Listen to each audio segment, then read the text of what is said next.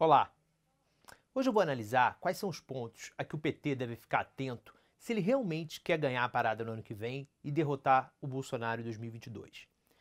Bom, primeiro, há uma ilusão dentro do partido de que vai ser um passeio a eleição no ano que vem.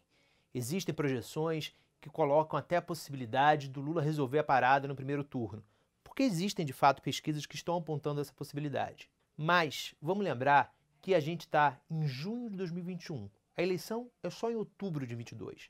E daqui até lá, o PT tem uma longa estrada para convencer muitas pessoas que deixaram de votar no partido a voltar a acreditar no Lula. A primeira coisa é que o partido tem que deixar de lado essa ilusão de que apenas pelos defeitos do Bolsonaro, o antibolsonarismo, ano que vem vai ser um passeio, que o Lula vai ganhar como que pelos defeitos do outro e não por suas qualidades. Isso não existe. Ok, o antibolsonarismo é forte, é crescente, mas o antipetismo ainda está aí, muito latente, e muitas pessoas que não são eleitores de direita, são eleitores de centro, às vezes até eleitores de esquerda, que se sentem traídos pelo Lula, se sentem traídos pelo PT e não viram no partido até hoje a tal da autocrítica. Vamos falar primeiro de corrupção. Sempre que são cobrados por uma autocrítica no tema corrupção, os petistas dizem: ah, mas por que, que os tucanos não falam em, em, autocrítica? Por que, que os MDBistas não reconhecem os erros que cometeram nessa área também? Tudo bem, mas o erro dos outros não justifica o seu erro. E é isso que o PT está ignorando. É necessário que o partido tenha uma comunicação clara sobre por que, que as pessoas que foram condenadas por corrupção e que o próprio partido não se alvoroça para dizer que foram injustiçados como disse em relação ao Lula, disse e demonstrou na justiça, por que, que essas pessoas continuam na legenda? Como, por exemplo, o José Dirceu. Mesmo a decisão de passar a mão na cabeça do Zé Dirceu e mantê-lo dentro do partido tem que ser comunicada de maneira clara para a população. O eleitor tem que entender por que, que essas decisões foram tomadas.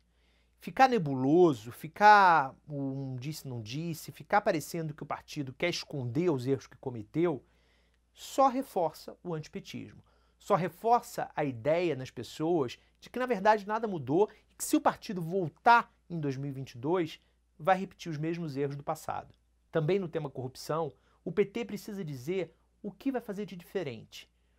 Os acertos no combate à corrupção, que foram marcas do governo do Lula e da Dilma, porque houve acertos, a Lava Jato existe graças a uma tal de lei de organizações criminosas que foi aprovada e sancionada pela Dilma, aprovada no governo Dilma e, e sancionada por ela, a independência do Ministério Público Federal, que hoje não existe mais com Augusto Aras, foi garantida graças, graças ao respeito à lista tríplice durante os governos do Lula e da Dilma, e diversas outras é, outros investimentos e, e outras iniciativas do Ministério da Justiça no combate à corrupção. Isso vai ser mantido?